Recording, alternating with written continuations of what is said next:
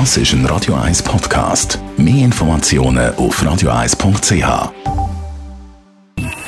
Best auf Morgenshow wird Ihnen präsentiert von der Alexander Keller AG. Ihre Partner für Geschäfts- und Privatumzug, Transport, Lagerungen und Morgenshow ist heute ganz im Zeichen von der Tina Turner gestanden. Die Sängerin ist mit 83 nach langer Krankheit gestorben. Da haben wir heute zurückgeschaut auf ihr Leben und Schaffen. «The Best», das war ihr Lieblingssong. Simply the best is very special because at the time when I got it, no one believed in it but me.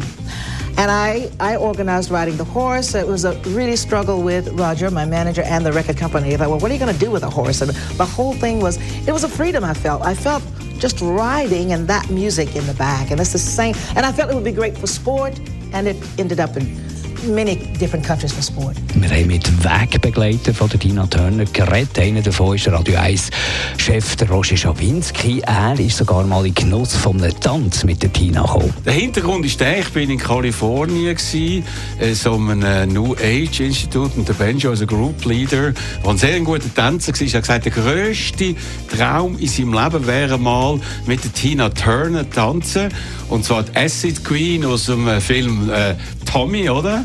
wo sie dort das gespielt haben, hat gesagt, das würde ich machen. Und dann habe ich gedacht, wo sie in Zürich war, er kann es vielleicht nicht umsetzen, aber ich mache es für ihn. Und bin dann eben an dem äh, Opernball 2015 angegangen und sie hat ganz eine lange Robe gehabt und sie ist ja dort hat alle Leute begleitet, aber sie ist nie tanzen. Und gesagt, Tina, can we do a dance und so. Und dann äh, ist sie dann gekommen, der Erwin, ihre Mann, ein bisschen sauer reingeschaut und so. Und dann sind wir auf die Bühne gegangen, also auf die Tanzbühne gegangen.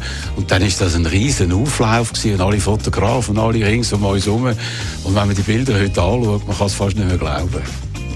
Und auch der Bandleader Pepe Lienhardt hat sich auf Radio 1 geäußert. Heute er hat vor allem die Professionalität von der Tina Töner herausgestrichen. Es war wirklich ein Vorbild für alle Jungen, auch wenn sie jetzt heute ganz andere Musik machen.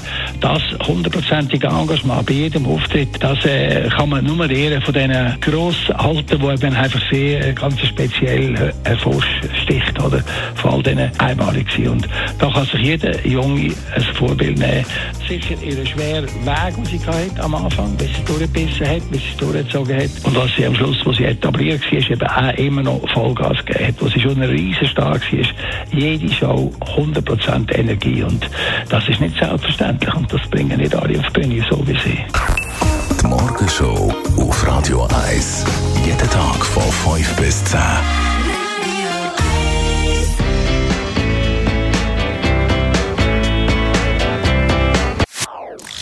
Das ist ein Radio 1 Podcast. Mehr Informationen auf radio1.ch.